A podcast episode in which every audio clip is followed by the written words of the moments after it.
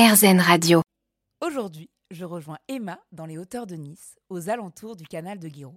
On enfile une bonne paire de chaussures et on part en cueillette sauvage sur des sentiers au sol argileux calcaire, le tout sous le symbole de la feuille de figuier, l'un des arbres emblématiques de la région. Alors là, je vais essayer de choisir celles qui sont les moins sales, celles qui ont le moins quand même de, de résidus de- d'insectes ou. euh, alors, celle-là me paraît bien. Hop. Et est-ce que les, les feuilles de figuier ont le même goût quand il y a le fruit qui est là et quand il n'y a pas le fruit par exemple? C'est une bonne question, mais je pense que oui.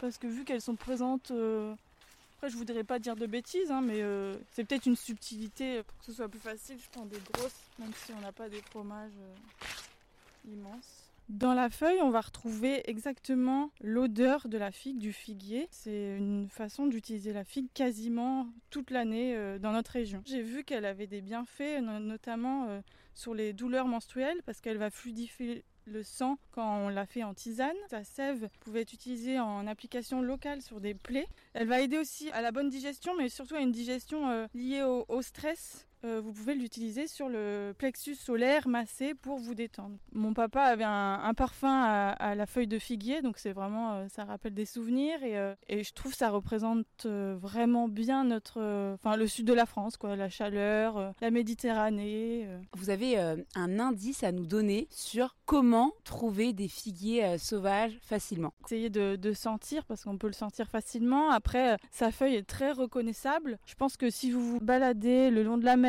ou dans des chemins, vous en trouverez un euh, sans hésiter. Nous, ce qu'on va faire un peu plus tard, c'est on va faire une petite papillote, mais d'un chèvre. euh, qu'on va mettre euh, soit au four, soit au barbecue. Donc selon la taille de votre produit, vous adaptez la feuille. Vous pouvez utiliser les jeunes pousses pour faire des genres de petits maquis parce que les jeunes pousses sont toujours plus tendres. Vous dégustez ça en fin de repas. Votre fromage est imprégné de l'odeur des figuiers. Ça donne un, ça rajoute un côté sucré. Donc c'est vraiment, je pense, la façon dans, laquelle je préfère l'utiliser en cuisine. Et combien il faut de, de feuilles environ pour, euh, pour un fromage frais de taille moyenne? Vous en prenez deux de taille moyenne selon la taille de votre fromage, hein, mais euh, je pense que deux ça suffit et après vous, à l'aide d'un petit fil, euh, vous l'enroulez et il sera tout emmailloté dans ces feuilles de figuier.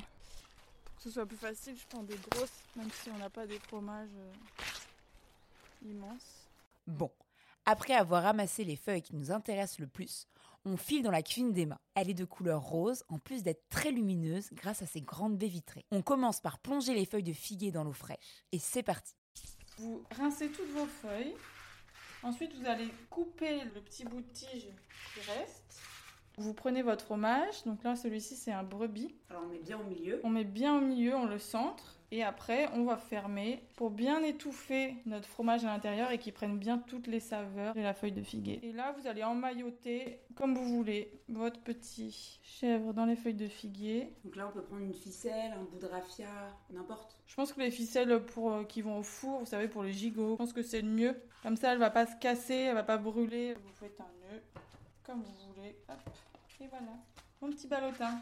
Bon bah alors on va passer ça euh, au four et on revient juste après.